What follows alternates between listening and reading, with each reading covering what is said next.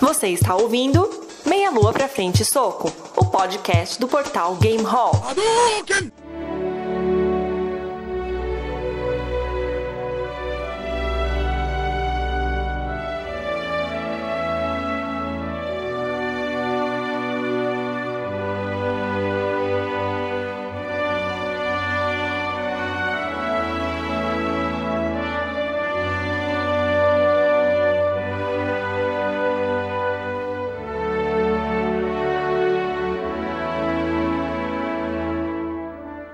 Muito bem, caros ouvintes, sejam bem-vindos a mais um Meia Lua pra Frente Soco, primeiro episódio de 2014. Aqui quem vos fala é o Gleison Stable e hoje vamos falar sobre a mesma coisa que a gente falou no primeiro episódio do ano passado. Cada ano a gente faz. Cada ano a gente repete igual um ciclo. É, exatamente. Senhor Eu dos sou- Anéis. É, eu sou o Diogo Carraro e esse vai ser mais um daqueles podcasts que eu vou mais aprender, cara, e ouvir do que qualquer outra coisa. né? Aqui é André Bach e quando eu trabalhei, quando era adolescente, eu trabalhei numa gráfica, meu primeiro salário eu gastei tudo em livros do Tolkien e um Discman. É, meu nome é Felipe Welcome.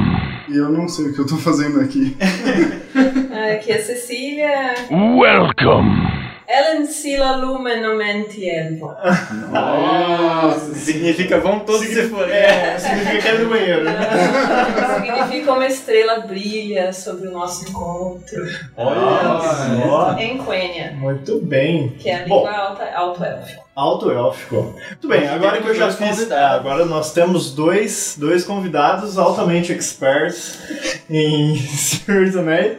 Bom, baseado no que eu sei, eles são extremamente auto experts. Philip, que é um estudioso da área de coisas verdes. Coisas verdes, É, nada verde. Maconha, né? Não, plantas. Plantinhas e nas horas livres ele lê tudo que tem pra ler dessa porra. É, o livro de cabeceira que eu tenho é O Senhor dos Anéis. E a Cecília já esteve aqui participando no, no podcast Game of Thrones, já falou tudo sobre Game of Thrones, eu e o Gleison a gente ficou É, assim sem falar nada. nós somos, nós somos maravilhosos ouvintes.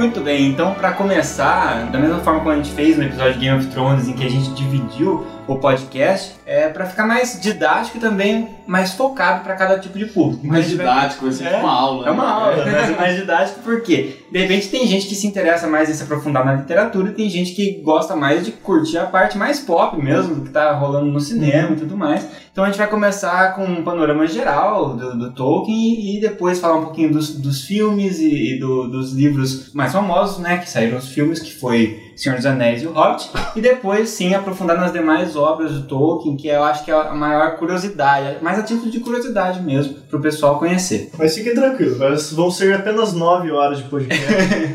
É, vai ser mais curto do que assistir. Pouco tempo. é, em pouco tempo a gente vai resumir tudo. É, mais rápido do que assistir todos os filmes. É, Cecília, você que conhece mais Tolkien enquanto biografia, conta um pouquinho dele pra gente. É como eu comentei a off gravação, né? Eu acho que é muito importante a gente contextualizar quem era o cara, porque é, muita gente tem a, a imagem quando fala Tolkien, se botar no Google Tolkien, é um monte de foto de um senhorzinho com cachimbo, né? mas ele era o nerd em essência, porque ele era um cara que desde muito pequeno ele demonstrou aptidões para literatura e para coisas que ninguém se interessava tanto, talvez, né? Então, primeiro, ele, ele nasceu na África do Sul, na cidade de Bloemfontein, que ele era filho de pais britânicos, o pai dele era funcionário de banco, morava na África do Sul, e ele acabou nascendo lá, inclusive Ontem foi o aniversário né, de Tolkien, né? 13 É, de hoje, janeiro. hoje é dia 4, então 13 de janeiro, foi ontem. aniversário de 122 anos, alguma coisa É, assim. Ele nasceu em 1892, né? Então é isso aí.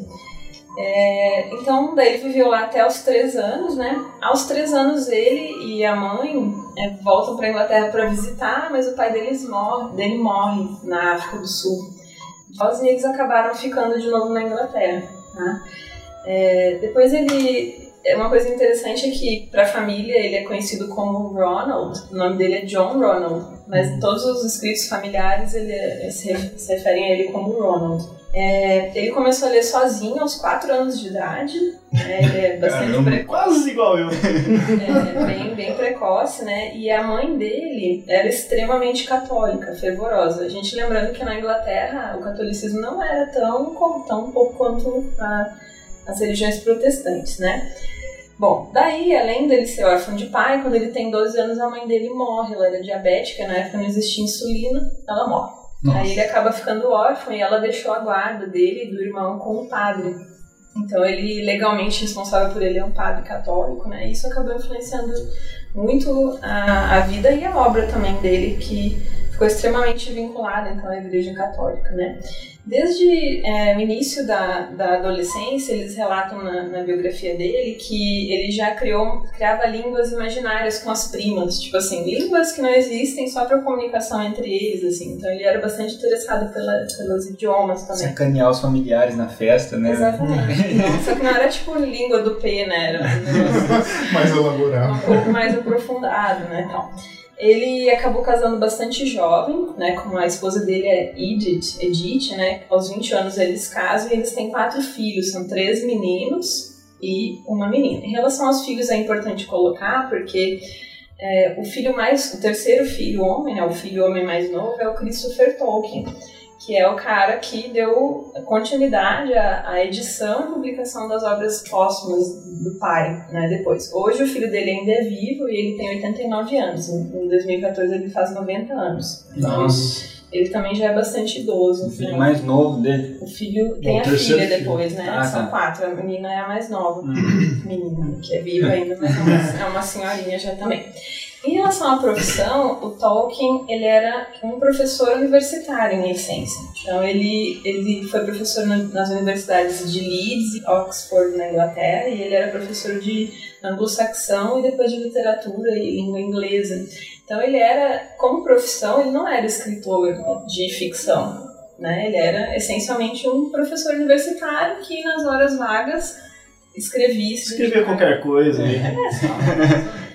É, bom, então, em relação às obras mais conhecidas, né, a gente pode dizer sem dúvida que O Hobbit e a trilogia O Senhor dos Anéis são as obras mais popularmente divulgadas e conhecidas até mesmo por causa do lançamento né, na- nos anos 2000 dos filmes baseados no Senhor dos Anéis que deram um boom realmente na popularidade do autor. Mas, é, como a gente conversou, a gente também pretende hoje conversar um pouquinho mais sobre aquilo que foge né, dessa esfera mais popular da- das obras dele. É, o Hobbit, que é a primeira obra grande dessa, foi publicada em 1937. Então, é um livro também bastante antigo. E segundo a história, ele foi é, baseado numa historinha que ele contava para os filhos. Tá? Então, de- ele fala que ele um dia pegou uma folha em branco e escreveu né, num buraco no chão vivia um hobbit. É, ele disse que foi no. Ele pegou pra corrigir a prova dos alunos e uma das provas do aluno tinha deixado em branco a folha, tinha uma folha em branco e ele escreveu lá na hora, assim.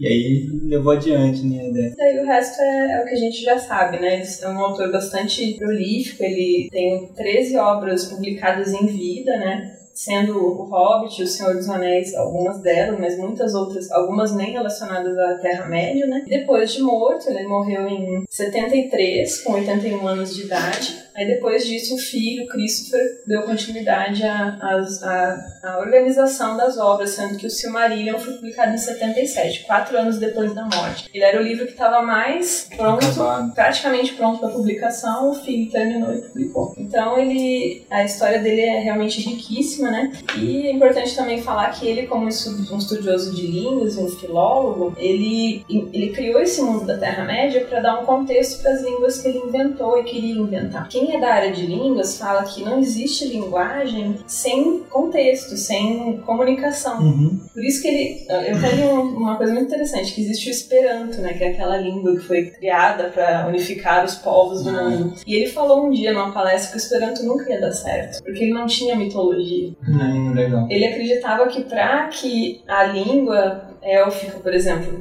fosse realmente uma língua sólida, ela teria que ter toda uma história. E daí ele criou toda essa É, bom, foi então um apêndice pra, pra língua que ele criou, né?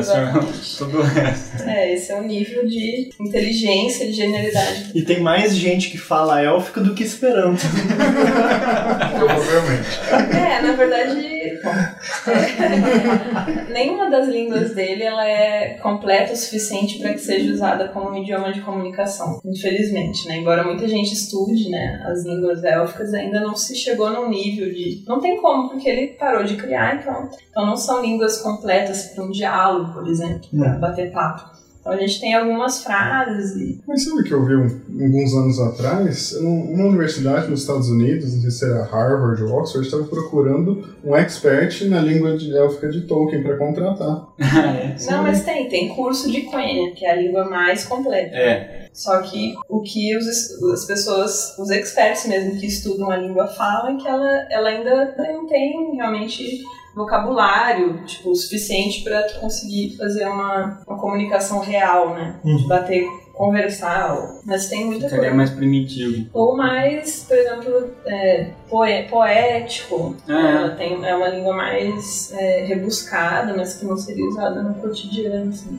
É outra coisa importante que eu esqueci, que ele lutou né, no exer- pelo exército britânico nas, na Primeira e na Segunda Guerra. Puta, né? Então, Na primeira e na segunda. é, na verdade ele não ia pro front, né, era da parte mais de comunicação. de- Era mensageiro. ele, ficou, ele, se Ele que desenvolveu né, código Morse. Aí ele se machucou, ele realmente foi uma experiência muito difícil para ele, né? E algumas pessoas atribuem, então, essas experiências da guerra à, à questão da, da, da luta bem e mal, né? Que a gente vê muito. É, claro. realmente, você passar por duas guerras mundiais enquanto ele lutar nas duas, deve marcar bem na sua vida, né? É. Claro. Porque nas guerras mundiais, querendo ou não, hoje a gente não vê muito isso, mas naquela época existia uma, uma, uma polaridade, né? Tipo, ah, eles, os alemães, são maus. Quer dizer, se você não fosse da Alemanha. o, o resto, os aliados são bons. Hoje em dia é meio difícil a gente pegar e falar, ah, não. É, a gente fica alheio a ver os conflitos de fora, a, né? gente E a gente fica- vê. é, você- a gente fala tudo um bando de maluco. Mas naquela época realmente existia esse clima e não existia tanta complexidade na forma de ver as coisas. Acredito ele, eu. ele perdeu vários amigos, né? Na Primeira Guerra, principalmente que ele era mais novinho. Mas no. Ele fala que, tipo, teve um momento da vida em que eu olhei na minha volta e todos os meus amigos da minha idade tinham morrido. Nossa. Então é, é, um- é uma experiência né? que certamente deve ter é, marcado muito, né, a questão. É, e eu vou repetir a pergunta que eu fiz em off com relação a vários comentários, vários né, boatos que surgiram da relação do Senhor dos Anéis, principalmente, com comunismo, principalmente com a Segunda Guerra Mundial, dessa força vinda do leste, maldade vinda do leste. Existe realmente alguma comprovação dessa ligação? Não. É, o autor, se a gente for ver, inclusive, o, prólogo, né, a introdução que ele faz ao Senhor dos Anéis, ele nega ve- veementemente que exista influência de acontecimentos reais na história. Até porque, segundo ele, essa história já estava sendo escrita desde o do início do século e que ela já estava estruturada daquele jeito. E que deu coincidência de que algumas coisas é, aconteceram parecido, digamos, a divisão bem e mal, as guerras, etc. Mas ele negava. Então ele fala que realmente a história dele era uma história por si só, né, independente. Embora ele tenha admitido que ela foi muito, muito influenciada, toda a mitologia dele é, foi influenciada pelo cristianismo, pelas crenças que ele tinha na existência de um bem maior, né? Na existência de- do mal absoluto, que é uma coisa extremamente católica isso, né? Tipo, Sauron é o mal, mas é o, não é assim meio mal, ele é ele mal, a mas materialização do mal. ele só é o mal. Ele é- na verdade, eles falam que é- ele, ele caracteriza o mal como a ausência total do bem, que é totalmente diferente do que a gente já conversou no Game of Game Thrones, of Thrones, né? é. Que são ficções mais reais, porque todos nós somos bons e maus, né? Mas Tolkien não, ele, ele realmente deixa isso muito claro. Quem é mal é totalmente sem bem. né? Então Uhum. isso é, é muito legal, assim. Eu acho que ele foi mais influenciado na sua ficção pela religião, talvez, do que pela, pelos Pela história. acontecimentos históricos. Né?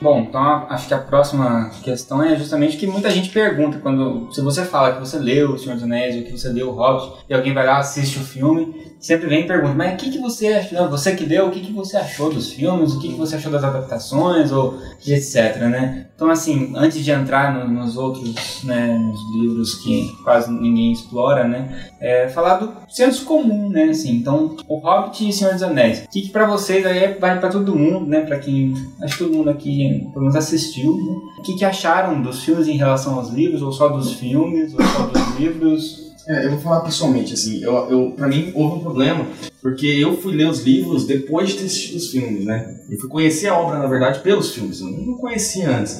E, e aí, eu acho que isso é um problema, porque tudo que eu lia, eu associava com a imagem que eu tinha do filme. Então, o personagem era aquele que eu tinha visto no filme, é, o, o inimigo era aquele que eu tinha visto no filme, eu não tinha a possibilidade de criar na minha cabeça como, é, como deveria ser de fato, né? Então eu acho que isso acabou sendo um, problema e prejudicou a minha experiência de leitura, assim. Mas eu acho que as duas experiências foram ótimas pra mim, então meu modo de ver, que não é nem um pouco é, especialista no caso, eu gostei das duas obras, achei que os filmes são fiéis, superficialmente falando, eu não sei, eles provavelmente podem ter uma visão muito mais complexa da coisa. Eu, eu comecei lendo porque foi sem querer, né? Realmente não era tão difundido quanto, quanto é- ficou depois dos filmes, mas em lojas especializadas assim, de RPG, esse É. tipo de coisa de fantasia, Tolkien era mais conhecido.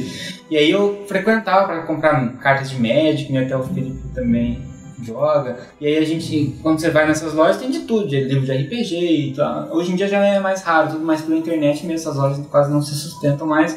E daí lá eu vi a capa do primeiro volume da Cidade do Anel. E aí eu achei muito interessante, pela, com- comprei um livro pela capa. Eu olhei assim, falei, parece muito legal esse livro, vou comprar. Aí eu comprei e li, me surpreendi. Na verdade, no começo não gostei, comecei a ler a parte dos hobbies, da festa, não sei o que, achava um saco aquilo, daí lá parava, voltava, parava. Isso na oitava série do ensino fundamental. Aí, quando, quando eu li, aí empolguei, gostei, daí vi, deslanchou, aí comprei o segundo, terceiro volume. Daí, quando assisti o filme, a adaptação do Senhor dos Anéis, eu achei boa a adaptação do Senhor dos Anéis, não falando do Hobbit.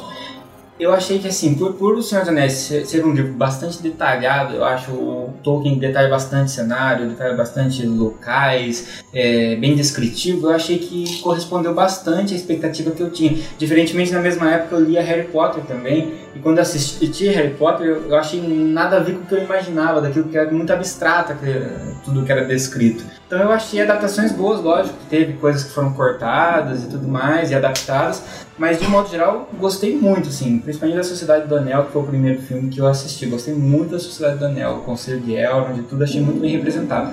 Quando passou pro Hobbit, aí eu já achei que o Peter Jackson foi mais fiel aos próprios filmes dele do que ao livro Hobbit. Eu acho, eu acho que ele tentou, na verdade, fazer um prequel para O Senhor dos Anéis que ele filmou, e- em- ao invés de fazer um filme baseado no livro O Hobbit. né? Então essa é a minha opinião. Mas essa é a sua opinião? Ele já tem outra opinião, ué? Qual a sua opinião? Pega uma faca e mata ele, trucida ele. Então, enquanto filmes, eu gosto muito mais do Senhor dos Anéis, a trilogia, e, e enquanto, enquanto livro também gosto mais do Senhor dos Anéis, mas eu acho a adaptação do Senhor dos Anéis mais fiel. Depois eu acho que já ficou mais. Não sei se ele ficou um pouco também cheio de si, porque ele praticamente imploraram para ele fazer né, esse trabalho, e aí ele se sentiu mais liberdade para criar em cima disso. Do mesmo modo, acho também acaba fazendo bastante ligação com o Senhor dos Anéis para aquelas pessoas que não leem o livro, não leram o livro, se sentirem mais à vontade, sei lá, né, e conseguirem fazer mais conexões, não sei.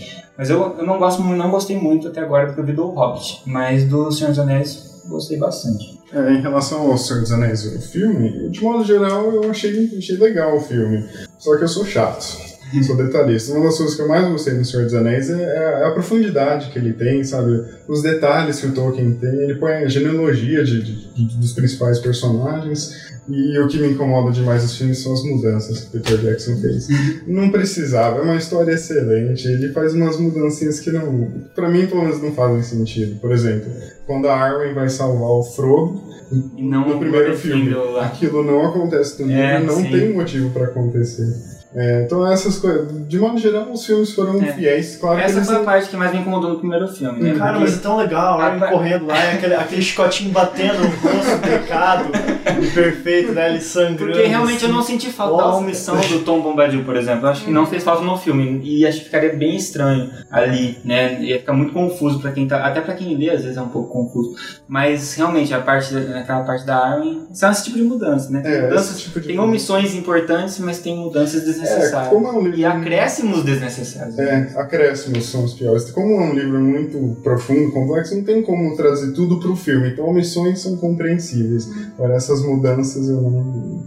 Eu não engano. É, Eu, eu concordo com- totalmente com essa questão em relação ao Senhor dos Anéis. Eu acho que, mas pra mim foram livros que, como eles fizeram muito mais omissão do que mudança, pra mim foi perdoável. Uhum. né? E as mudanças que houveram é, foi com o objetivo realmente de tornar o filme mais vendável pro público geral tal.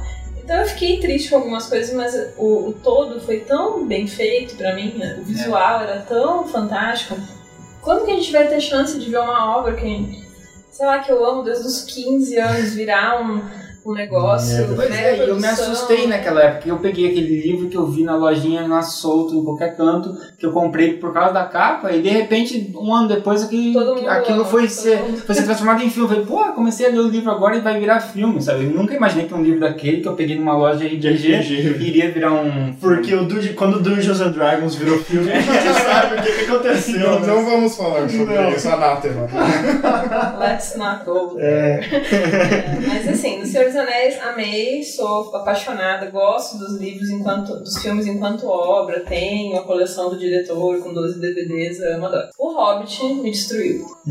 Eu odeio o Hobbit como filme. É, O primeiro filme eu achei que ele foi razoavelmente fiel. Eu acho que pra quem não tinha lido os livros foi um filme chato, até de tão Arrastado, né? de É. tão arrastado. Agora o segundo filme, aquilo foi lançado agora em dezembro, pra mim foi o Samba do Crioulo 2. Eu saí com muita raiva do cinema.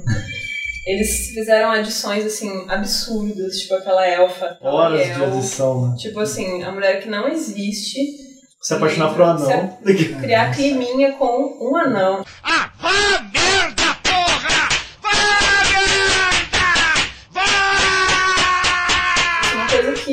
pra quem leu a obra de Tolkien, é um absurdo, assim, é uma heresia total. Então eu realmente achei que o cara se perdeu pra tentar fazer um blockbuster que fosse agradável pra quem não gosta. Ele botou lutinha, tipo a, a fuga dos barris, que é uma coisa tão legal. Os barris abertos, com Legolas lutando com orcs ao. Eu achei aquilo um negócio absurdo. Então, realmente, eu acho que ele se perdeu totalmente. E a boa notícia, ai, pra mim, que horror, né? Mas é que ele não pode filmar mais nada depois do Hobbit, porque os direitos autorais do resto da obra inteira são controlados pelo Christopher Tolkien, que é o filho lá que fez as traduções. Existiu um, um acordo ainda em vida do Tolkien que ele passou os direitos de filmagem de Hobbit e O Senhor dos Anéis para uma outra um outro segmento lá, uma empresa tal que vendeu para New Line Cinema, Uhum. que fez os filmes. Aham. Só que o resto da obra, inclusive o Silmarillion, ele continuou sob o controle Do, do Christopher. Christopher Tolkien, que odeia mortalmente os filmes. Ah, é? Ah, é? Todos? Inclusive os anteriores? Mortalmente. Desde o Senhor dos Anéis ele já fala que destruíram a obra do pai dele. Ele não vai em lançamento, ele não tem nada. Não é um velho chato, né? Não é nada. Eu tenho que ele- concordar. Eu gosto dele, eu quero que. Mas ele já tem 90 anos. É. Então a gente não sabe até que ponto a família vai levar. Os herdeiros, então a família dele está dividida claramente em dois segmentos. Christopher, que é o cara lá, que foi o editor, tradutor tal, que é contra os filmes, e um ramo de filhos e netos de um, do outro irmão dele, mais velho, Nossa, que galera, vai. discute isso na reunião do fim de Não, ano. vai, Ceia de Natal, vai cortando a peru. pré-estreias, vai não sei o quê. o- esse, esse Christopher, se não me engano, ele tem três filhos. Um deles é o Simon, que é um cara que ajudou, é amigo do Peter Jackson, não sei quem. Então virou um- uma briga de família. Ele processou a New Line em 80 milhões de dólares de direitos de autorais em cima dos lucros dos filmes, que parece que não estava bem acertado, eles tiveram um acordo judicial, então existe um- uma briga bem grande entre ele e o povo que filmou, que fez os filmes, né? Então tem muita gente que fala, ai, tô louco esperando agora as filmagens do Silmarillion. Esquece. Enquanto o fio estiver vivo, que não deve ser muito tempo ainda. É, isso não vai ser fácil, né? Mas ele tem uma fundação, a Fundação Tolkien, que controla né, a parte de, dos livros, todas as publicações atualmente e os direitos. Então, não existe perspectiva de que isso vai acontecer. Então, pelo menos isso a gente pode ter certeza que o Peter Jackson E eu acho que o não Silmarillion ia ser uma porcaria de um filme, porque não tem nada a ver pra se filmar. um A não ser que fosse né? uma série, Ah, eu acho talvez. Eu acho uma série da HBO. É. Aí seria legal. Ou então eles poderiam Com fazer Dexter. um filme de algumas, tipo a É. Lúthien, É. um filme. Uhum. Ah, sei lá. É igual fizeram, tem, tem filmes, né, disso, inclusive. Basicamente, em relação ao cinema é isso. Eu acho que não existe muita perspectiva. Eu, eu espero muito que ele, sei lá, de alguma forma, o último, filme, o último filme do Peter Jackson seja mais fiel. Né, porque o segundo, pra mim, foi um absurdo total. E que melhore, não sei. né? Eu acho que um filme, eu falo isso há um ano, cara. Eu acho que um filme pro Hobbit tá de bom tamanho. Eu acho. É, exatamente. É, eles quiseram fazer eles fizeram três filmes? Não, Tudo bem que o Senhor dos Anéis, ele, a princípio, era um livro só, né? Esses três Uhum. volumes. Mas é um livro de Mas é um livro 300 é, páginas. é, exato. Então ele tem esses três volumes. Tem por que ele muito ser mais dividido. detalhado. Mas por que pegar um livro do Hobbit que tem, sei lá, 200. 200 páginas e fazer três filmes? Cara, não ia caber uma elfa se apaixonando por um anão se tivesse um filme. Não, eu entendo essa questão que o André falou, é o que ele, é o que ele alegou, né? Que ele queria fazer um link entre. Tem muita coisa legal que eu achei que eles colocaram É, no filme. que nem quando começa o primeiro do o Hobbit, que aí mostra o Frodo escrevendo lá, retoma um pouquinho a Terra-média, dá, uma retomada. Mas também. Não, e algumas coisas foi legal, É. tipo a ida de, do Gandalf, a do Voodoo. Ah, que Sim. legal, ó, tá mostrando o que, que ele tava fazendo ao mesmo tempo que isso não É, e não teria problema co- colocar, por exemplo, inserções de apêndices É, de ou, de, apêndice, ou de o próprio Silmarillion mesmo, né? Com alguns flashbacks, Uhum. alguma coisa assim. Não, desde que fosse o que legal, aconteceu. Seria, na verdade, a, na verdade, era a oportunidade. Mas Agora é que- eles mudam a essência do livro. É. Isso me irrita. Porque é um livro. Eles tiraram o foco totalmente no, no Bilbo e na inimizade dele com os anões, na, na função dele como ladrão, não sei É. o quê. Tipo aquela sequência das aranhas, por exemplo, né? Que é super legal no, no filme. Ele distrai as aranhas, as aranhas saem atrás dele, os anões, não sei o quê. É muito legal. Aquilo foi super rápido. Eles passaram um milhão de anos fazendo uma luta entre os anões e o dragão. Que eles não se encontram no filme. É verdade. Não existe isso no livro, aliás. Né? Bilbo entra lá, pega. Nanã, volta, ele sente cheiro de anão, sai e vai pra cidade. É, o dragão fica puto e queima E sai tudo. fora, mas É. ele não vê os anões. É. Lá é anão jogando ouro derretido, tipo assim, uma coisa. né? Pulando no- numa, numa canoa no meio do ouro Dá- derretido. É, tipo assim. E nem, e nem queima os pelos do joelho. Não, é uma coisa muito forçada. Tudo bem, ele é um anão, tem uma constituição. E engraçado que visualmente eu não. Eu gosto mais do Senhor dos Anéis Ah, ainda. Muito, sendo muito anterior. Uhum. Por aquela questão, acho que tem, existe um exagero na computação gráfica e. Não tá datado, né? É. cara? Tá muito pouco tá, datado, é. na verdade. Eu, tô, eu assisti esses dias a Sociedade do Anel de novo, tem o quê? 10 anos? É. 10 anos, né? Uns três anos. 12 anos, né? É, 12, 13 anos.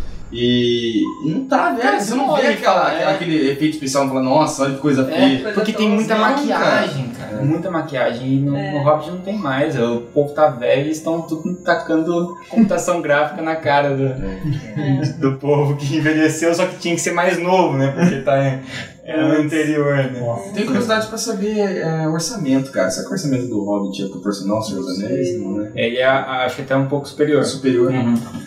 Só que em termos de, de rendimento foi ruim. né? A arrecadação do, do Hobbit Compreensível. 2 É mesmo? Eu, eu, foi, foi, foi, ruim. foi baixo, Foi em sim. primeiro um tempão, né? É, mas aí não foi tão alto quanto esperavam. Teve outros filmes desse ano que foram maiores. assim. Mas será que é superior, cara? Porque o Torno do Rei ficou muito tempo como o filme mais caro, né? Já Eu imagino que, que, que o Senhor dos Anéis era por volta de cento e poucos milhões, né? Cento, 140, 150. Depois foi superado por. Só que eu acho que o Hobbit é por volta de 200 alguma coisa milhões, eu acho, o orçamento. Não sei.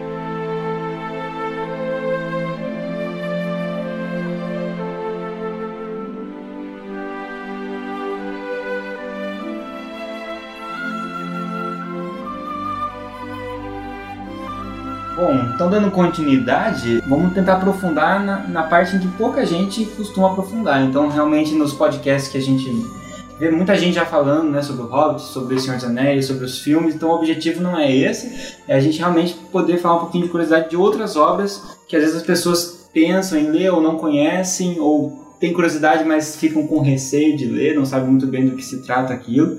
Então vamos tentar tirar um pouco, desmistificar um pouquinho isso. Então se você né, pretende ler e não gosta de saber nada sobre a história antes de ler, não é uma, uma, uma boa Spoiler. ideia. Né? Pode conter Não, é- spoiler. esse não é um bom podcast. É que é muito estranho falar em spoiler de, de um livro, é, de um livro tão velho. né? Pô, por que, que não leu antes? É. E muita gente que está assistindo também, está ouvindo, tá, é, foi por causa que se interessa pelo tema e já deve ter lido, por exemplo. Né? Então vamos falar um pouquinho sobre o que seria o, o próximo livro mais bem acabado aí na, na sequência, que seria o Silmarillion. Antes de começar, posso fazer uma Claro. recomendação? É que eu, o pessoal que me pergunta, eu sempre faço a seguinte recomendação. Se você gostou de ler O Hobbit e O Senhor dos Anéis, leia o apêndice do Senhor dos Anéis. O apêndice tem a parte de genealogia, tem a parte de cronologia e tem uma parte que conta um pouco da história das eras passadas. Se você gostou dessa parte, leia o Silmarillion. Se você não gostou, você vai odiar o Silmarillion. É a minha Programa de leitura do Silmarillion. Muito bom, boa dica mesmo, é verdade. Porque realmente... Silmarillion é mais uma aula do que. O Silmarillion, ele, ele, ele aprofunda na mitologia que o Senhor dos Anéis é baseado. Ele sempre faz referências à Primeira Era, à Segunda É isso que Era. o Felipe fala faz bastante sentido, porque quando eu terminei de ler O Senhor dos Anéis, eu fiquei triste, porque aí eu, eu percebi que o escritor já tinha morrido faz muito tempo.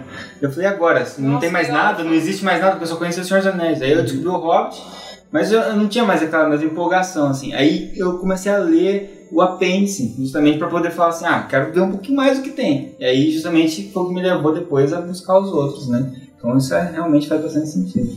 Muito bem, o Silmarillion, quando que foi lançado? Então, já foi dito, né? É em 77, né? 77. Ele foi lançado é, quatro anos depois do falecimento do autor, né? O que o, o filho dele, que é o Christopher Tolkien, que é o cara que fez né, a compilação, juntou tal, falou é que o livro ele, ele teve praticamente pronto. Na verdade, ele publicou o Hobbit primeiro, né, em 37, e o livro foi um sucesso. Daí a editora falou: é, E aí, tu não tem nada mais pra, pra gente publicar desse negócio de Terra-média? Tenho, eu tenho o Silmarillion. O cara É, acabou, não vou publicar nem a pau. Porque é um livro que realmente a gente vai falar um pouco mais sobre ele. Ele não tem exatamente um. Ele não é um livro para ser lido por qualquer um, para matar tempo em qualquer lugar. Ele é um livro um pouco mais complexo. E aí eles exigiram que fosse uma história sobre hobbits. E aí ele escreveu O Senhor dos Anéis. Então, Isso. inclusive o, o anel, teoricamente não era, né, aquele anel, pelo que eu li. É. Não era, não, não era pra ser o anel do Sauron, toda aquela história que deu origem ao Senhor dos Anéis. Era um anel de É, poder a de invisibilidade, não um anel mágico. É, o Hobbit, ele é um livro, entre aspas, mais bobinho, né? Ele é um livro para criança, ele é menor, ele não é tão. Mesmo as coisas mais dark que acontecem, elas não são tão descritas com tanta intensidade, com tanta tristeza, com, não, não é, é diferente o clima, né? É. Do que aqueles momentos do Senhor dos Anéis em que o livro descreve Frodo e Sam passando sede, passando fome, passando. Né? É, exatamente, até é a forma como o autor se relaciona com quem tá lendo, ele parece que tá conversando com você, né? Ele dá um, faz umas brincadeirinhas. Exatamente, ele é um livro mais infantil, mais simples e por isso mais light, digamos assim, né? Então, o cara sair do Hobbit e entrar no Silmarillion direto, a editora não, não gostou da ideia e barrou. Então, essa obra estava praticamente pronta e não havia sido publicada. Ele faleceu, quatro anos depois o filho conseguiu publicar, em 77, né? O que é interessante do Silmarillion de falar é que ele tem uma estrutura que não é uma narrativa de uma história em prosa do começo ao fim. Então ele é como se fosse uma compilação de uma mitologia. E ela é composta por alguns textos que são em prosa, outros em poesia. Tem várias árvores genealógicas. Então ele, foi, ele é tão genial, Tolkien, quanto autor, que ele recriou até a estrutura em que os épicos são mostrados. É como se assim, é como se esse livro tivesse sido encontrado, fragmentos, aí um pouco era história oral que foi repassada, então ele tem incongruências, tem diferenças. Então, isso é interessante. Existe um grupo de textos, então, que é como se tivessem vindo de milênios, realmente, de, de história, etc. Outra coisa interessante de falar é que o Silmarillion ele é como se fosse a Bíblia, né? Digamos, ou, é, primeiras duas partes, principalmente como se fosse a Bíblia dos elfos. Né? Então ele tem um enfoque bastante élfico Uhum. na- na- nas coisas que ele conta, né? na, na história. Tanto que ele fala muito pouco sobre a história dos homens né? nos primeiros Já dá pra ver essa predileção pelos elfos no, no Senhor dos Anéis, né? Sempre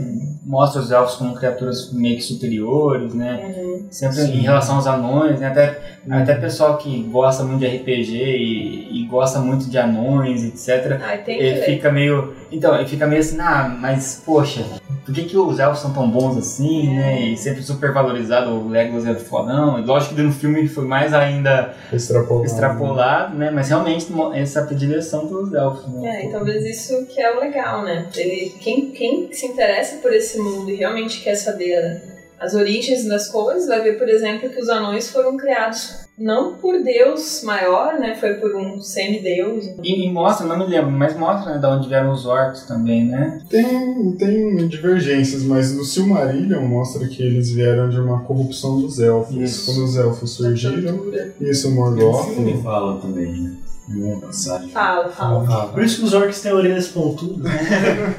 É, então, O Saruman fala, né? No filme. fala. Não sei se na. Não lembro se no livro É, é, exatamente é isso mesmo. É. né? filme. É. Então são várias, não é uma história só, começo, meio e fim, são várias narrativas, vários relatos, né? Uhum. É, De várias eras, né? É, Diferentes. É, ele, ele conta desde o, da criação do mundo, dia 1, Gênesis, até coisas que vêm depois do Senhor dos Anéis. Isso é muito legal. E passa pela era do Senhor dos Anéis também, Passa né? também. Sim. Só que ele não, ele não aprofunda longamente, mas. Porque pra isso você já tem um livro de Isso. mais de mil páginas É, pra ser. exatamente, mas ele dá algum. É bem legal, assim, ele dá um, é como se ele estivesse vendo de uma, de uma perspectiva de narrador onisciente e vendo global. assim. E eu lembro quando eu peguei o Silmarillion, eu corri pra parte da é a terceira era, É, né? é Pra parte da terceira era, porque eu tava muito fissurado em Senhor dos Anéis. Eu, ah, esse monte de coisa aconteceu antes, nem aí. Eu quero ver o que aconteceu na época do, do Frodo. É, eu acho que a gente podia também dar uma faladinha então da, da estrutura do, do livro, né? Porque ele é dividido em, em cinco grandes setores, grandes subpartes, mas elas não são muito equilibradas, porque as primeiras duas são bem pequenininhas, né? Uma delas chama Ainun Lindale, que é a Gênesis, basicamente. Então, não existia nada, daí veio Ilúvatar, que é Deus Supremo, e fez... Como que foi criado e é bem poético, né? Ele compara a criação das coisas com uma música. Aí cada um compôs uma parte. Aí é, Melkor, que é o malvado, né? Que vira Morgoth depois, que é o chefe do Sauron.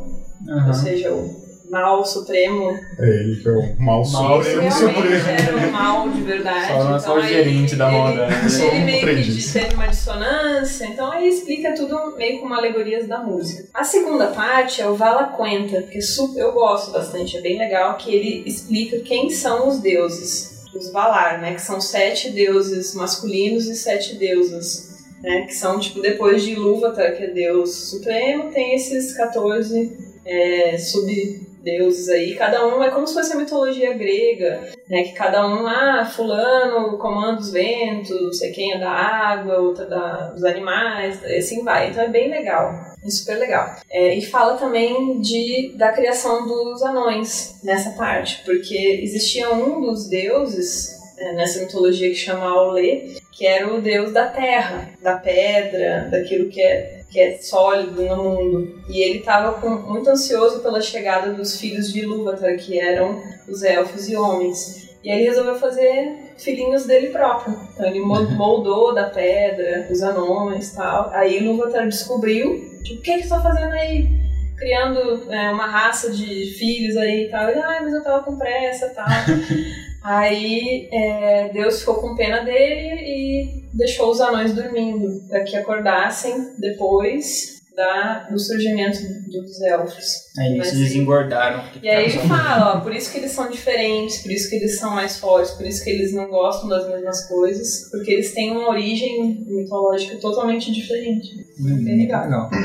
Bom, daí vem o Quenta Silmarillion, que é realmente a parte maior do livro que fala da história das Silmarils, que são essas é, joias, etc e tal. Depois a gente pode é, falar um pouquinho mais. Mas é, uma, é a parte mais legal e fala de tudo, né? Desde a, dos povos élficos, da guerra das, das joias, etc. E algumas histórias bem legais que são pinceladas também no Senhor dos Anéis, que é a história de Beren e Lúthien, né? Que é a história de amor entre o homem e a elfa. Porque essa história foi baseada no relacionamento de Tolkien com a Exatamente, esposa. né? tanto que na, na, na sepultura de Tolkien, ele foi enterrado é. junto com a esposa, né? Tem o nome dela, embaixo Lúthien, e o nome dele, Beren. Ah, que legal. Bem legal. Então ele, ele fala que o episódio, quando Beren encontra a Lúthien no meio da, da floresta e ela tá cantando, tanto que o nome dela é Lúthien Tinúvil, né, quer dizer rouxinol, porque ela tá cantando, ele falou que isso foi escrito a partir de um episódio em que ele tava com a esposa, é, numa clareira da floresta e tal, e ela começou a dançar e cantar. Eu achei bem interessante, porque não é muito comum as mulheres hoje em dia romperem em dança e canto no meio da floresta. É, realmente, tal, mas- Branca de Neve. Tava muito- é, Totalmente. os passarinhos vierem e Mas trouxeram sim. uma É, capa pra ela. basicamente. Ele falou que isso foi baseado então num episódio real que aconteceu. E por isso ele sempre falou que ela, ela era a Lúthien dele. E é isso aí.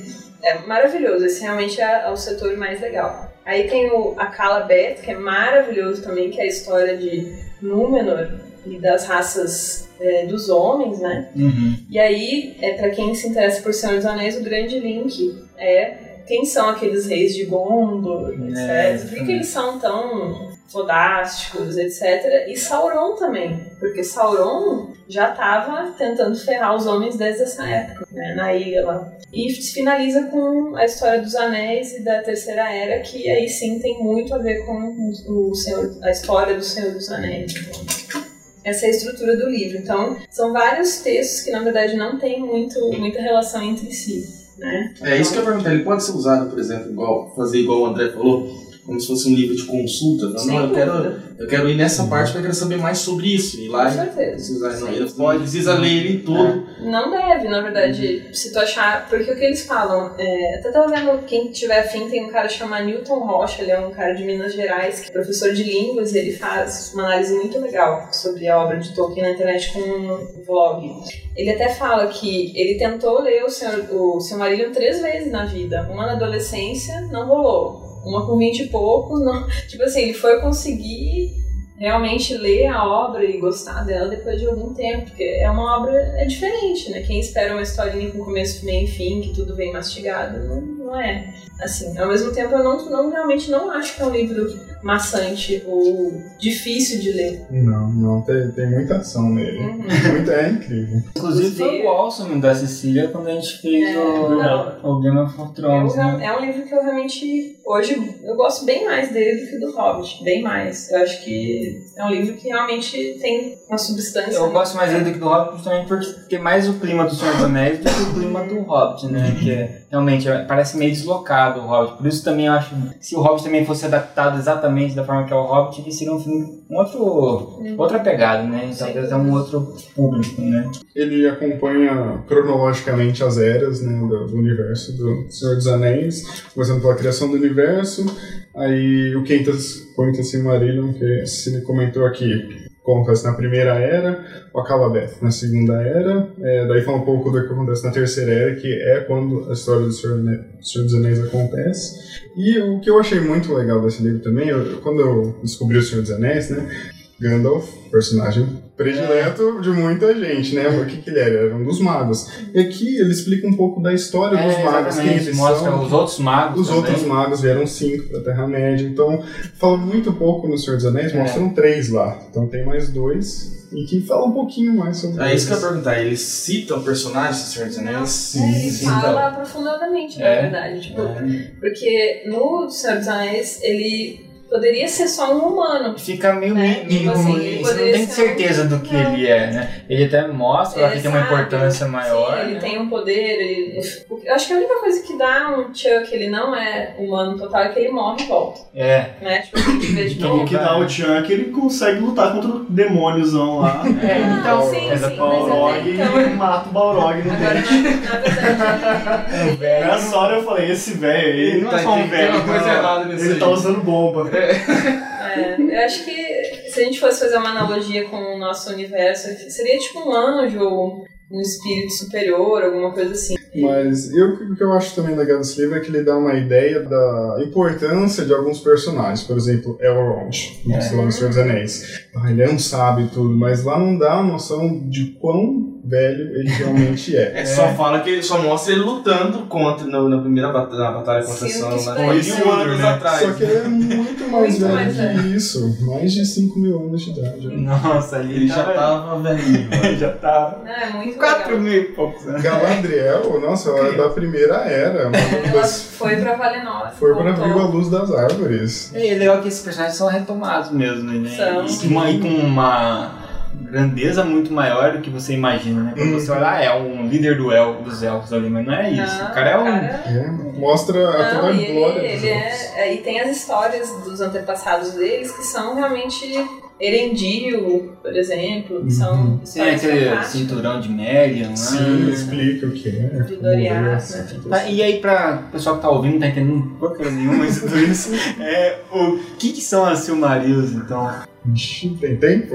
É, pode falar um pouquinho, ué. Não, as Silmarils foram joias, resumidamente, criadas por um elfo, Noldor, chamado Feanor, certo? Ele foi o maior artífice do mundo, o maior criador. Esses Noldor eram os elfos, altos elfos, assim. É. Uma das três casas dos Altos Elfos. Resumidamente, é, tinham três casas dos Altos Elfos, certo? Os Vanyar, os Noldor e os Teleri. Não sei se minha pronúncia está correta, então perdão. Ele era da segunda casa. E, é, resumidamente, em Valinor tinham duas árvores que davam luz. Não tinha sol e lua naquela época. Tinha uma árvore dourada, Laurelin, e uma árvore prateada. E elas que davam luz. E era uma luz incrível no mundo, certo? Porque quando os elfos acordaram, nasceram, só tinha luz das estrelas. Eles estavam na escuridão, à beira de um lago. E os Valar, o Orome, um dos Valar, encontrou os elfos e quiseram levá-los para a Terra dos Deuses, certo? Valinor. E lá eles viram pela primeira vez a luz das árvores, que não era no mundo inteiro que tinha, era só na Terra dos Deuses. E depois que os elfos foram para lá, Feanor ele conseguiu capturar parte dessa luz dentro de três joias que eles chamam de Silmaril. Plural, né? Uma Silmaril. É, é basicamente isso. Ah, interessante. E essas pedras, o que aconteceu com elas? Se você juntava as três, você podia realizar um desenho. Sair um dragão. Você encontrava Triforce, né? Melkor tem um papel nisso aí. Sim. E só para o pessoal entender quem é esse ancestral, digamos assim, do, do Sauron, superior É, ao na Sauron, verdade, ele é um dos Valar. Ele era um dos Valar. que né? se rebelou, né? É, ele desde o início queria ser mais que os É outros. uma espécie de Lúcifer. Exatamente. Sim, ele é é, como É muito semelhante, inclusive, a história Sim. da Bíblia. Bem Mas bastante, pra mim, bastante. né, o co- eu só li o começo. É. Três vezes eu li o começo. Então, no começo eu sou fera, cara. É, é muito parecido, cara. não é? Sim, tem muitos elementos católicos É. aqui. É, isso aí que a gente volta naquele link que ele era extremamente católico. Então não tem como, né? Ele escreveu a, a origem do mundo da forma como ele acreditava que tinha Mas e sido. que tipo de maldade o Melkor fazia pra ser considerado mal? Por que, que ele era. O que, que ele atazanava os, O que, os bem, elfos? o que acontece na criação do universo? Estava todo mundo cantando em harmonia, certo? Como um coro. O que, que acontece? Melkor, ele queria criar uma música para ele. Ele Tipo um disse- pagode. Nossa, é. Imagina! Ele criou um sertanejo universitário. Nossa, nossa, assim você me mata. Ele criou uma voz dissonante das outras, certo? Então, Distou. É, ele, ele queria ser superior aos outros, basicamente. Ele não queria participar do coral, ele queria fazer solo. Só, é. É, então. É, e daí ele. Várias coisas ele faz, na verdade, ao longo Uhum. da, da história de. Porque assim, a Terra-média, ela é. está dentro do mundo que chama Arda. Né? E o mundo primitivo, na hora que foi criado, ele não tinha a forma que ele tinha na época do Senhor dos Anéis, na verdade. Muitas coisas acontecem na Guerra dos Deuses e tal, que mudam a, a Geologia. É, totalmente do mundo. Inclusive, o mundo era plano no começo, quando ele foi criado. Ah, Pangeia, né?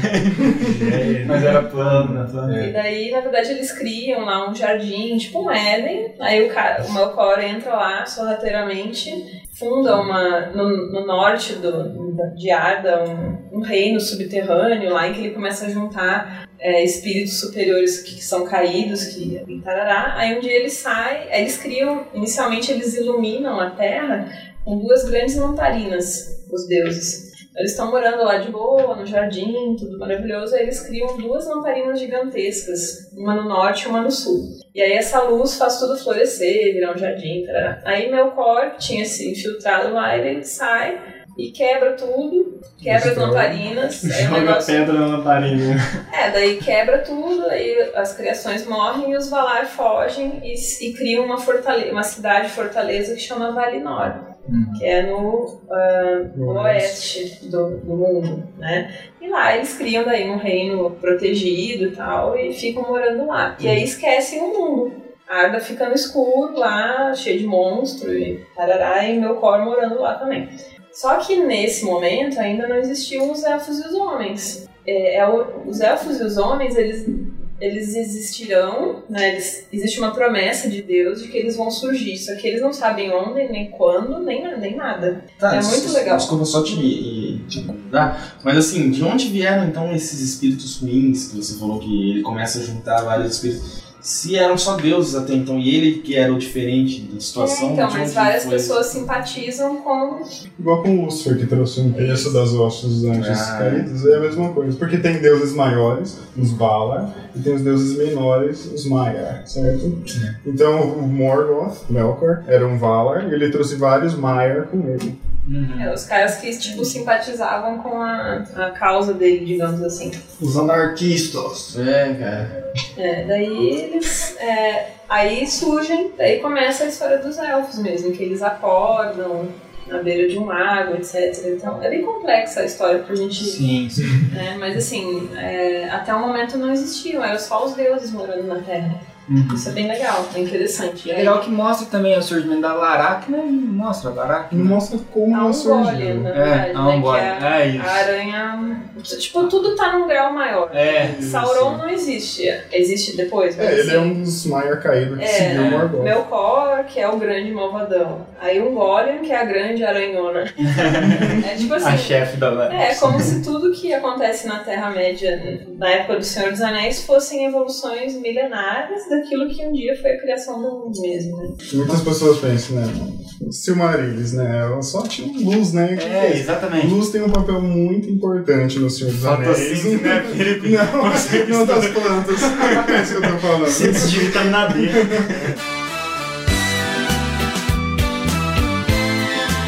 Tem uma importância simbólica muito importante, né? É. É no Senhor dos Anéis e no Silmarillion, principalmente. Ah, Até- aquela luzinha que ele carrega. Isso, da- aquele da frasco de luz que a Galadriel dá pro Frodo, que o Sam usa pra espantar a Laracna. Não é só um de, de líquido incandescente. Não, não. Então tem toda uma importância simbólica. Por isso que essas Silmarils são muito importantes, certo? E também porque uma maldade que Melkor faz junto com a Ung- Ungoliant é Ah, matar as árvores de Valinor. Certo? E isso é um evento traumático, sabe? Acaba a luz do reino, todo mundo fica em É desespero. tanto que o Sol e a Lua, eles são apenas frascos cheios da luz das árvores. Uhum. Nossa. É muito legal. Tipo, essas árvores, elas pingavam é, é, gotas de luz, né? E aí eles juntaram no frasco. Elas morreram, mas esses frascos foram colocados no firmamento. Cara, eu não lembro de nada.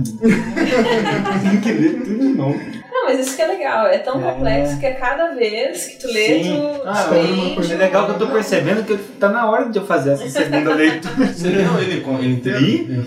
Tanto até que eu lembro, vou lembrando dos nomes, eu vou soltando aí, ó. Aí tal pessoa. Depois no final, no sei, final eu quero tá. fazer umas perguntas de leigo, cara. Mesmo tendo lido o, o Hobbit Senhor dos Anéis, assistido os filmes mais de cinco vezes, caramba. Mas eu tenho umas dúvidas, cara, que não ficaram muito claras pra mim. Vamos fazer no final. É, perguntas de leigo. Ok, então Silmarillion tem essa grande importância. Aliás, quero recomendar para quem gosta de música ouvir Blind Guardian, porque o CD deles, um dos, inclusive um ante- bastante antigo até, Nightfall in Middle Earth, né? É um CD inteiro contando histórias do Silmarillion. E na época eu, eu comecei a ouvir Blind Guardian porque eu ouvi a música que fizeram que era The Lord of the Rings, que contava a história do Senhor dos Anéis numa música só. E aí, e aí depois eu falei assim, ah, eles têm um CD inteiro falando de Terra-média. Peguei o CD e comecei a ouvir. Falei, pô, cadê? Não tem nada, cadê? Não tem Sauron, não tem Legolas, não tem nada. Aí eu fui ver que tava falando sobre o Silmarillion. Aí eu falei, ah, foi mais uma motivação pra eu ler o Silmarillion. E é muito legal, é pra quem gosta de heavy metal, cara. Power, power né? É, é. É que eu tô sendo chato, cara. É, filho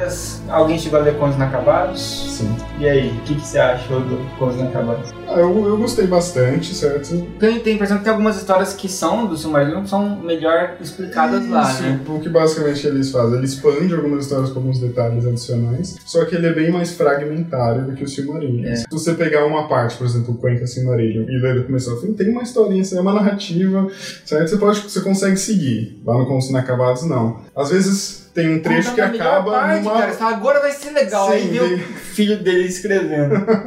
tem muitos comentários do filho deles. É, mas é, é muito interessante. É, não, eu, eu não li, eu, eu peguei o livro e dei uma olhada, acabei não comprando exatamente por essa questão. Eu fico pensando que se a obra não foi lançada pelo cara, porque ela realmente não estava no. Mas assim, realmente é valioso para quem é muito fã ver aquilo que poderia ter sido realmente, né? As coisas como ele estava elaborando aí no, processo, mas não são materiais é, revisados pelo autor, estruturados para serem lançados. E, chega a ser frustrante, né? Porque você, Sim. ao mesmo tempo que você vê o que poderia ter sido, você vê que nunca vai ser, né? Sim. Nunca vai sair, aumentar, né? Nunca vai ser finalizado. Ainda que alguém queira finalizar aquilo de forma literária, não vai ser mais o Tolkien. É. E aí. Que é o que aconteceu é, em maior ou menor grau com todas as obras póstumas dele, né? O Silmarillion é o que estava mais próximo de estar pronto, então ele não tem muita influência de terceiros, Talvez né? a organização, né? É, a organização, mas não, ele fez talvez algum polimento ali final, né? Agora as outras obras realmente são muito influenciadas pelo filho, né? Então, fora essas obras todas que a gente citou até agora, teve lançamento no Brasil. E depois teve a mais recente, talvez tenha sido o Filhos, Filhos de Urim. de Uri. É, foi a, a obra ela foi lançada em 2009, né, no, nos- na Inglaterra e nos Estados Unidos e já está disponível no Brasil em português. E é uma história que é falada um pouquinho no Silmarillion, É, é, sim, falado no bastante. Contos Inacabados, Sim. mais, mais aprofundado, e depois ainda tem um livro inteiro só dele. É, a história de Urim, ele teve dois filhos, né, que é o Turin, Turambar e a menina, que era a Nienor, né.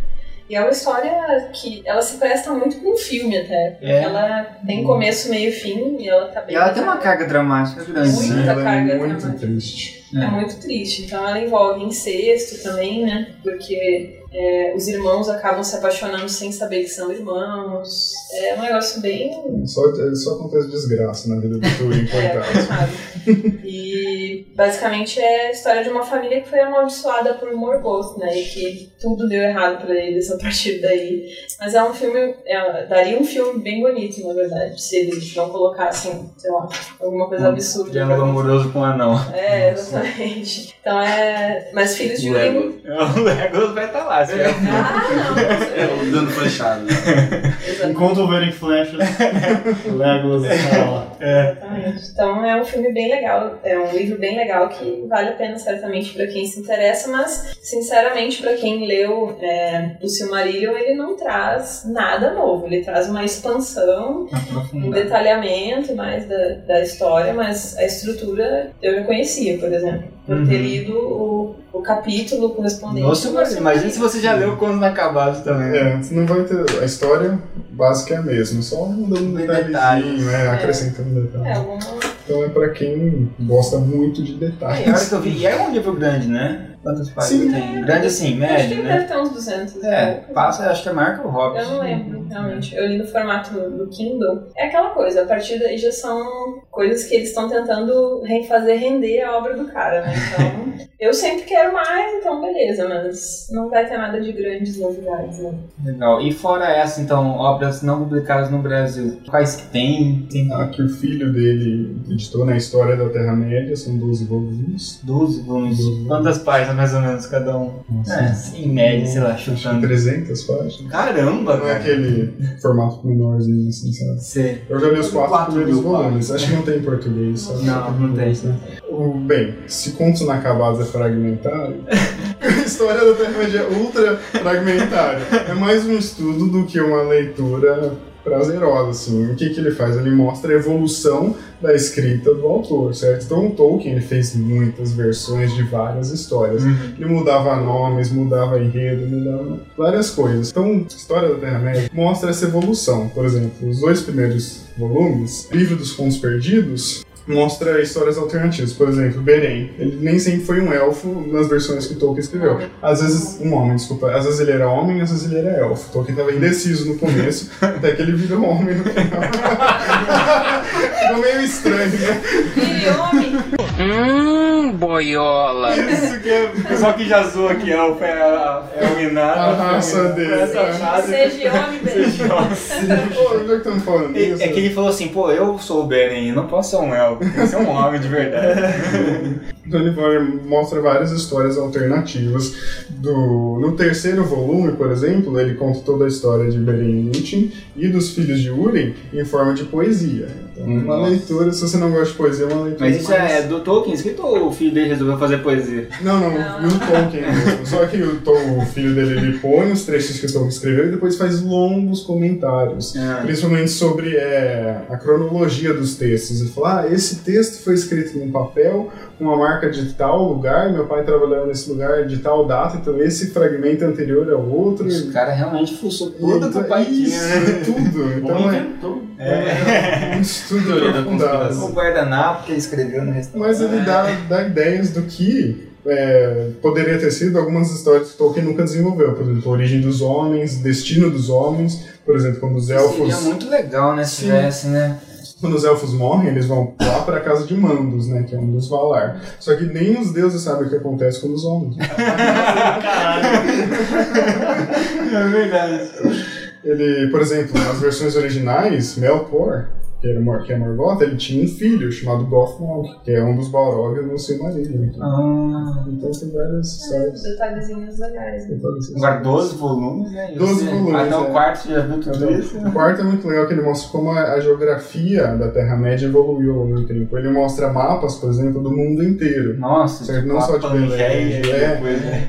Sabe que tem as montanhas azuis, Aham. certo? No Senhor dos Anéis, no Silmarillion. Ele mostra que também no mapa rudimentar tinha as montanhas amarelas, vermelhas, em outras partes, outros hemisférios do que seria o globo. Então, bem interessante. Ele mostra o caminho que os elfos fizeram do lago onde eles acordaram até chegarem à Terra de- dos Deuses. Então, são, se você quer mais detalhes, É um momento legal da gente falar que, como é um autor que está publicado há muitas décadas já, a quantidade de fanfiction é, tem site só de linguística. Tem curso de Quenya, pra quem quer falar élfico. Tem. Tem é, tudo que. É, infinito, assim. interpretações e mais interpretações. Milhões de livros é, de história, de fanfiction escrito baseado na- nas obras dele. Então, é pra quem quiser. Se a pessoa quiser passar o dia inteiro só lendo sobre o universo das obras de Tolkien, ela passa. E é importante também falar que ele escreveu livros que não são do universo Terra-média. Então, Wolverando, o Mestre Gil de Han e outras obras que são independentes, né? Que não, não são obras que falam da Terra-média. Então, para quem realmente gostar do estilo do autor, ele também tem como se aprofundar de outras. É, Mestre Gil mesmo, ele é uma história que ela refere a um mundo medieval, mas não uma Terra-média, Entendi. né? Então também é bem interessante para quem Mas sempre pra esse lado mais fantasia um lado mais fantasia, assim. Existe um livro, ou a impressão minha, delírio, que é sobre Tom Bombadil? Sim. Existe? Não, na verdade existe um livro de poesias, né, que é as, Aven- as Aventuras de Tom É Bombadil, isso. cujo que inclui um dos, um dos poemas é se chama As Aventuras de Tom Bombadil e fala sobre Tom Bombadil, mas não é Ah, entendi. um livro inteiro sobre Tom Bombadil. É um livro, é uma coletânea de vários poemas presentes na obra dele. Então tem aqueles poemas que músicas que Sam canta lá do no Uhum. livro do Senhor dos Anéis, está lá a letra. Eu só, só queria comentar também, é, no- na história da Terra-média, no livro dos Contos Perdidos, certo? Primeiro é inacabado, É, depois é perdido. Contos Perdidos. Já vai perdendo cada vez. É, não tem mais nada. Tem uma- Inexistente. Tem uma parte lá que conta com mais detalhes do que do Silmarillion a queda de Gondolin. Gondolin é uma cidade élfica lá da Primeira Era. Eu traduzi uma parte desse texto lá no blog do Matheus, então se quiser pôr o link lá. legal, o Foi, link. foi uma das minhas partes prediletas do livro. Vou Fazer um, um, um parênteses aqui. Elfos do Tolkien não são afeminados igual os filmes mostram. Gente, Por favor. Nossa, quem viu o segundo Hobbit, gente? O que é o rei dos elfos? Ah, bom, o pai do Lego? É uma bicha.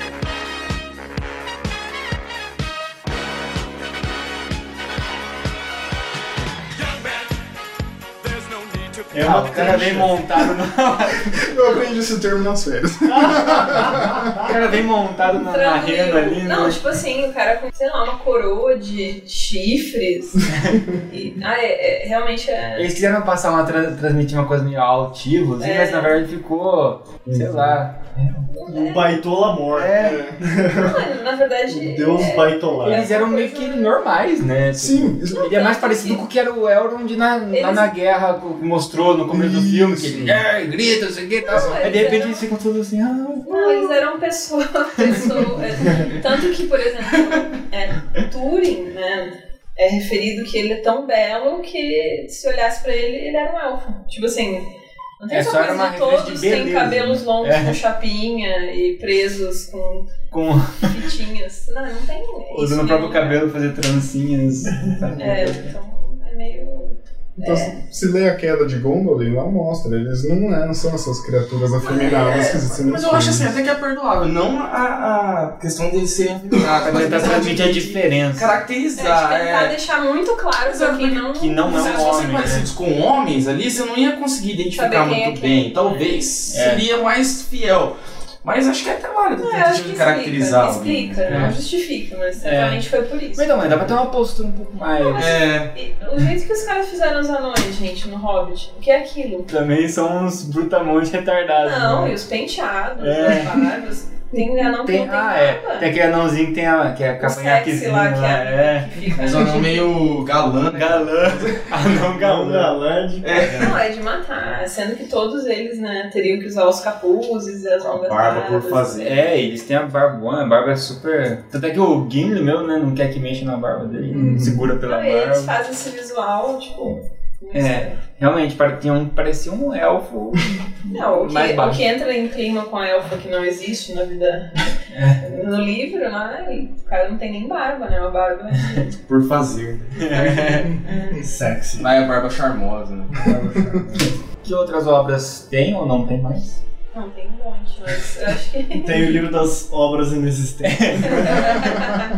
É, eu Tem acho um que, o filho dele só explica as obras. que poderiam existir.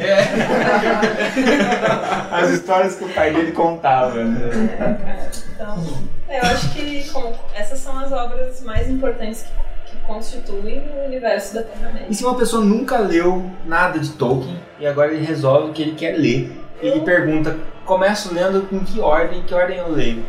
É, eu, eu sugiro o seguinte: Hobbit ou O Senhor dos Anéis, que eu acho que tanto faz. Talvez Hobbit, por ser. Mas Porque senão dá uma quebrada. Sim. E, de- né, e outra, e depois você lê o Senhor dos Anéis, você vê o Hobbit, você não acha... Até por uma sequência Então, cronológica. é, Então é. É, eu acho que pela sequência cronológica eu imagino mesmo, cara. Não, é que se fosse pela sequência cronológica, não teria que ser Silmarillion. Não, Até é um pedaço. e depois você entra no Hobbit e na Não, verdade depois você continua o Silmarillion. Dentre as leituras mais fáceis, mais empolgantes. É, né? a mais simples é o Hobbit, certamente, né? Eu acho que é uma boa leitura de entrada, com certeza.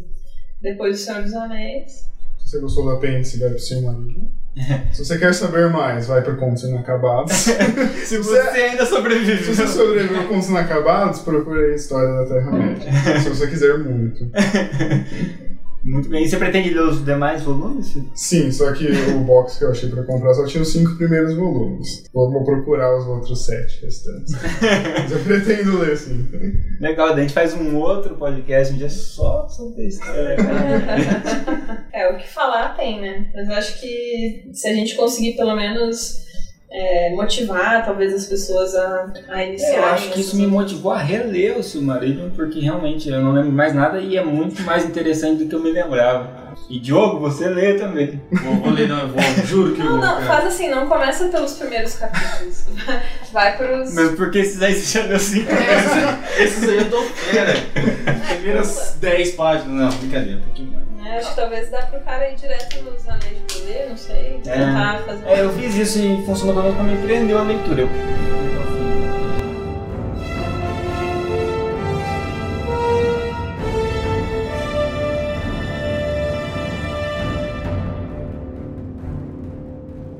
Agora, então, Diogo, faça as suas perguntas. Não, vamos lá, cara. Ó, não ficou claro pra mim. Hobbit nem se compara no Senhor dos Anéis também não. Eu não sei se explica nesse aí, porque eu não cheguei muito além das 50, 60 páginas. É, qual que é, de fato, a do anel, cara? Não, beleza, eu acho muito massa a história. Curto, curto muito, cara. Curto muito, acho muito da hora, mas eu me convenço que aquele anel realmente vai causar o caos, cara. Se chegar nas mãos de alguém né, do, do, do, do, sal. É porque você não é casado, perde a tua aliança. É justo. Você não conhece Mas a Saura. Qual que é, cara? Vai lá, duas perguntas então. O que de fato, qual é de fato o poder do anel? Porque a gente vê nos filmes, pelo menos, e no livro, de certa forma, não foge muito disso, cara, pelo menos na, na minha visão, assim. Ele deixa a pessoa invisível, né? Acho que depende do criatura que utiliza. Beleza, e aí a segunda parte. Quem de fato usaria o anel? Quem? Bem, o que eu vejo é o seguinte: depende realmente da criatura que empunhar o anel. Uma criatura, digamos, fraca, certo? Se empunhar o anel, vai virar uma escrava de Sauron, certo? Se a criatura tiver uma grande força de vontade, é o seguinte: Sauron, quando ele criou o anel, ele pôs no anel grande parte da sua força, do seu poder, sua força vital, certo? Por isso que o anel é tão importante. Então, se uma criatura com uma grande força de vontade conseguir dominar o anel, ele vai adquirir essa força que o Sauron tinha. Só que o anel, que acontece? Qual é o tema central do Senhor dos Anéis? Poder corrompe.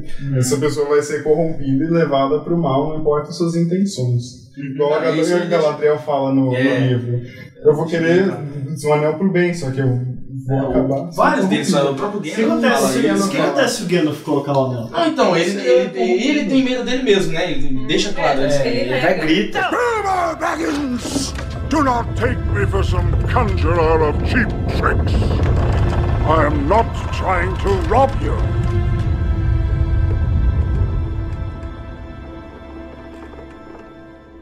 I'm trying to help you. Mas enfim, quem de fato usaria esse anel, cara? Se caísse na mão. O Sauron usaria. Vamos lá que eu- Ele voltaria à eu- forma física. Não, né? em alguns momentos lá um orc achou o anel. Beleza. E agora? É que, Vamos- aqui vamos tá- supor, esse, levantando- esse trecho aqui da, do, do Silmarillion explica muito bem isso.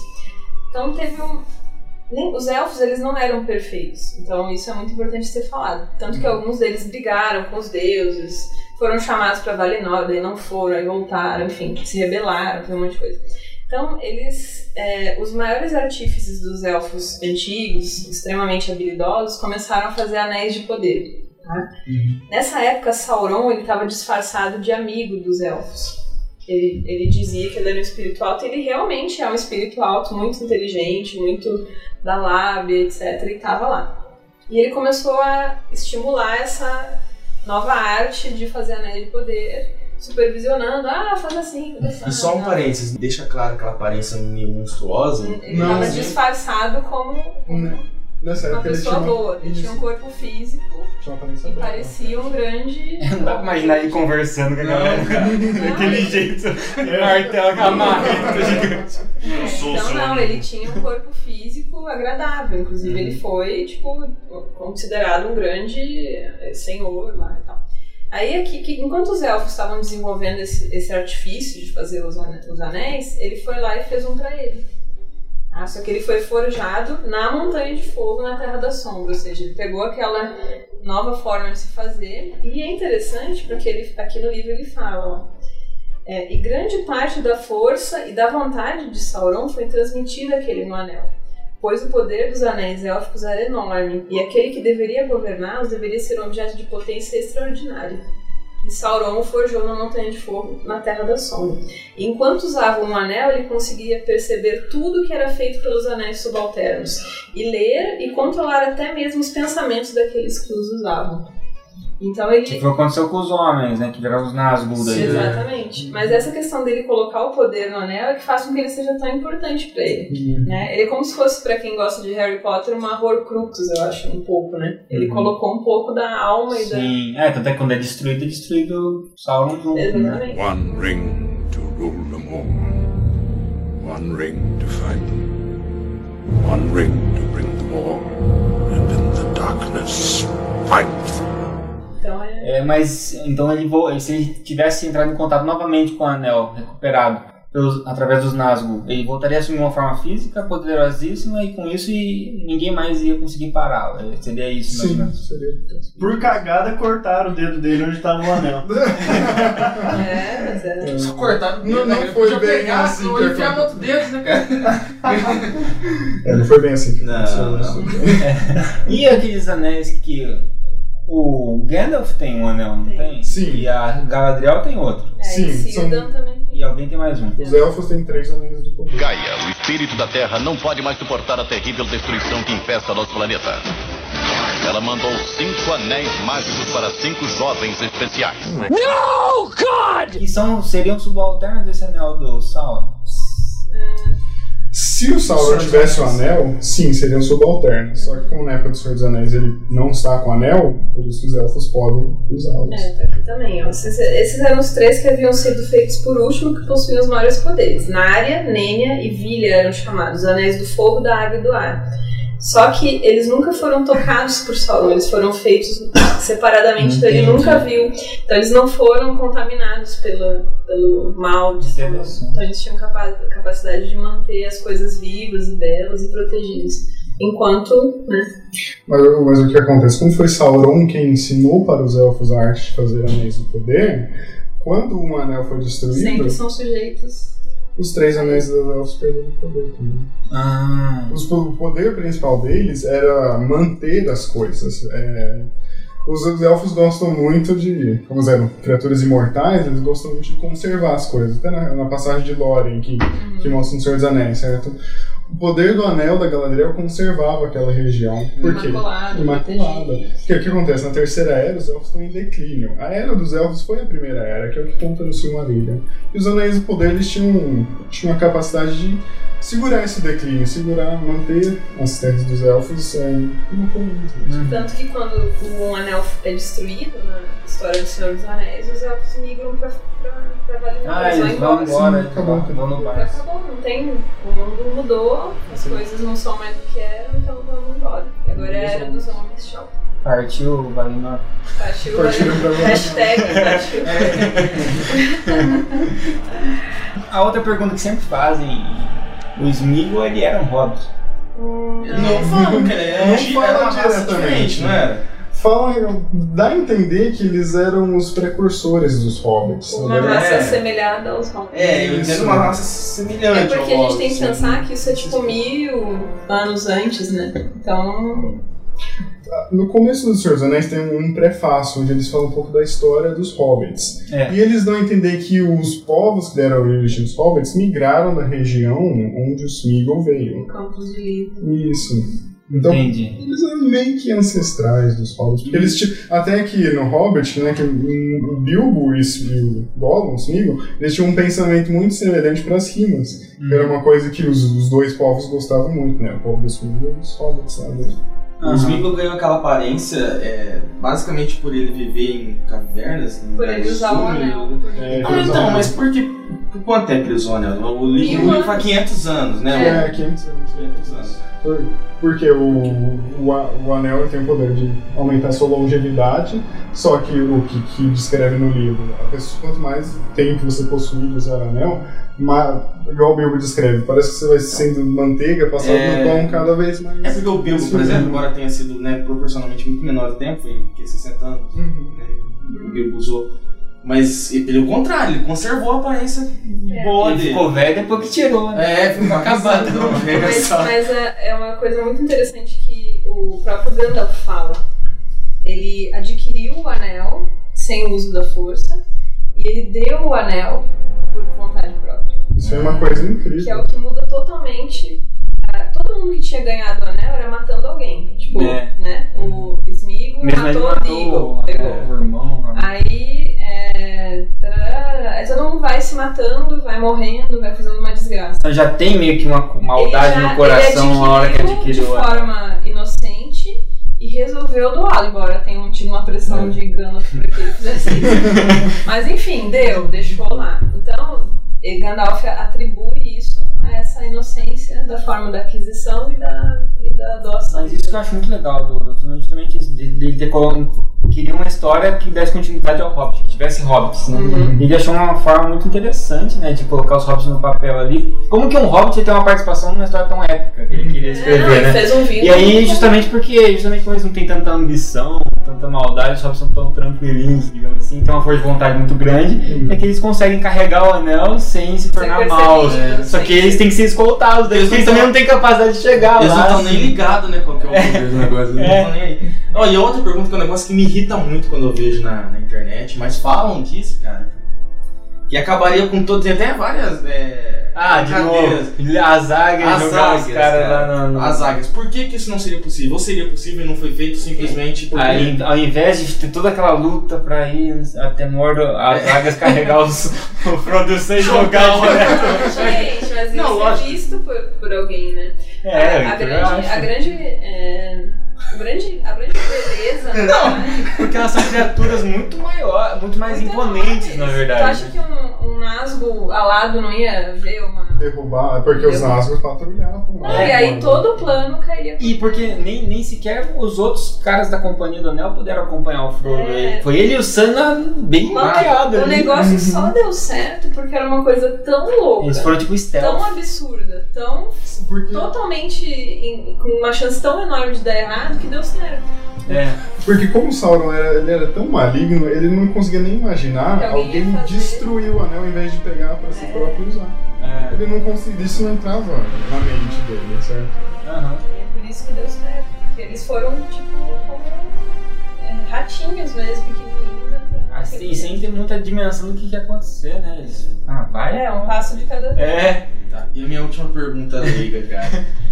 O que, que é aquela torre, cara, onde tá o, o Sauron lá? Quem construiu aquilo? De onde Do- que do surgiu que- a força vital dele, Do que cara? material é feito? De mármore, marfim? É, não. não, não, não. É tipo, porque alguém construiu aquela torre e a força vital dele tá lá, o espírito dele tá lá, o grande olho lá, enfim. Ah, ah, Sauron construiu aquele, aquela torre. É dele mesmo. Se não me engano, ele construiu na segunda era. Ele saiu, foi morar lá, lá Mercúrio. lá na- Em que momento Isso, na, na floresta do É, do- e aí depois ele, ele ficou abandonado, aquele local lá. Mas eu, eu, não, eu não vinculo tanto a força e a presença dele à torre em si, viu? Eu não, É. Pelo menos não lembro de ter visto esse. É, igual como ele É que realmente a gente fica vendo no filme, é isso que eu falo. Às vezes a gente assiste tanto filme que isso apaga a memória do livro. É. Mas tipo, no filme fica ali, parece um farol, aí fica uma luzinha ali, ó. aí se você passar fora da luz, não, não vai tipo, isso. E tipo assim, é, no, no filme é bem claro, eu li os livros também, mas Sim. realmente a gente associa muito mais. Eu, por ter é, vido- é, visto o primeiro filme, antes de ler o livro, eu associo muito mais a imagem do filme, infelizmente, né?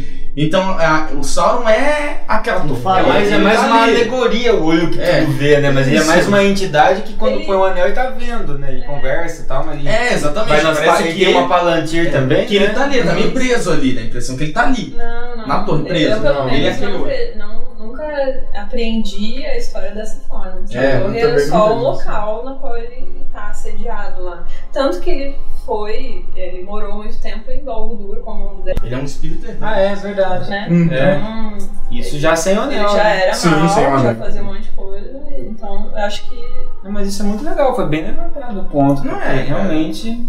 é, eu pelo menos não vejo dessa, É. dessa Não, são coisas assim que eu me pergunto, mas que não atrapalham em absolutamente nada a minha experiência. Nem com livro, nem com filme. Só. Cara, eu lembro que eu era bem viciado no Senhor Anéis no começo, assim, e aí tinha um. Você lembra do Mirk, cara? Sim. Mirk, aquele programa de bate-papo antigo. Sim, Mirk, cara. Mirk, nossa. Mirk, Tinha uma, tinha uma, Mirk, da onde que Tinha espécie- tá o Mirk, né? tinha uma espécie de, de, de salas, né? Que você podia criar, inclusive, Sim. a sua, né? E Era uma gente- espécie de fórum, assim, bem. Isso, é bem de porco, cara. cara. E aí eu tinha um com um amigo meu que a gente chamou de Barad-dur, né? Que era, Ah, que era E a gente que só entrava fã de, de Senhor dos Anéis. E aí a galera descobria, não sei como, que o pessoal ia descobrindo. E tinha aquelas salas maiores, fazia uma propagandinha, a galera migrava, né? E aí a gente descobriu que tinha uma espécie de script lá pra fazer quiz. Então, tipo assim, soltava os quiz e, e computava ponto automático. Aí tinha os rankings e tal. E a gente inventou um quiz Senhor dos Anéis, cara. E Aí, começou a colocar lá e a galera entrava e tinha que ficar respondendo, sabe? E a gente pegava as, as perguntas mais sacanas, assim. Qual que era o nome do cavalo do Glorifindel? Não do Glorfindel? É, do Glorifindel. Daí, Nossa. tipo, tinha essas perguntas lá e aí tinha galera que acertava, sabe? E aí até hoje eu lembro que é Asfaloto, cara. É, Ó, por causa disso, esses detalhes do livro, né? E daí tinha galera que entrava motivado pelo filme e não acertava uma, né, cara? Porque só pegava a rodapé do livro. né?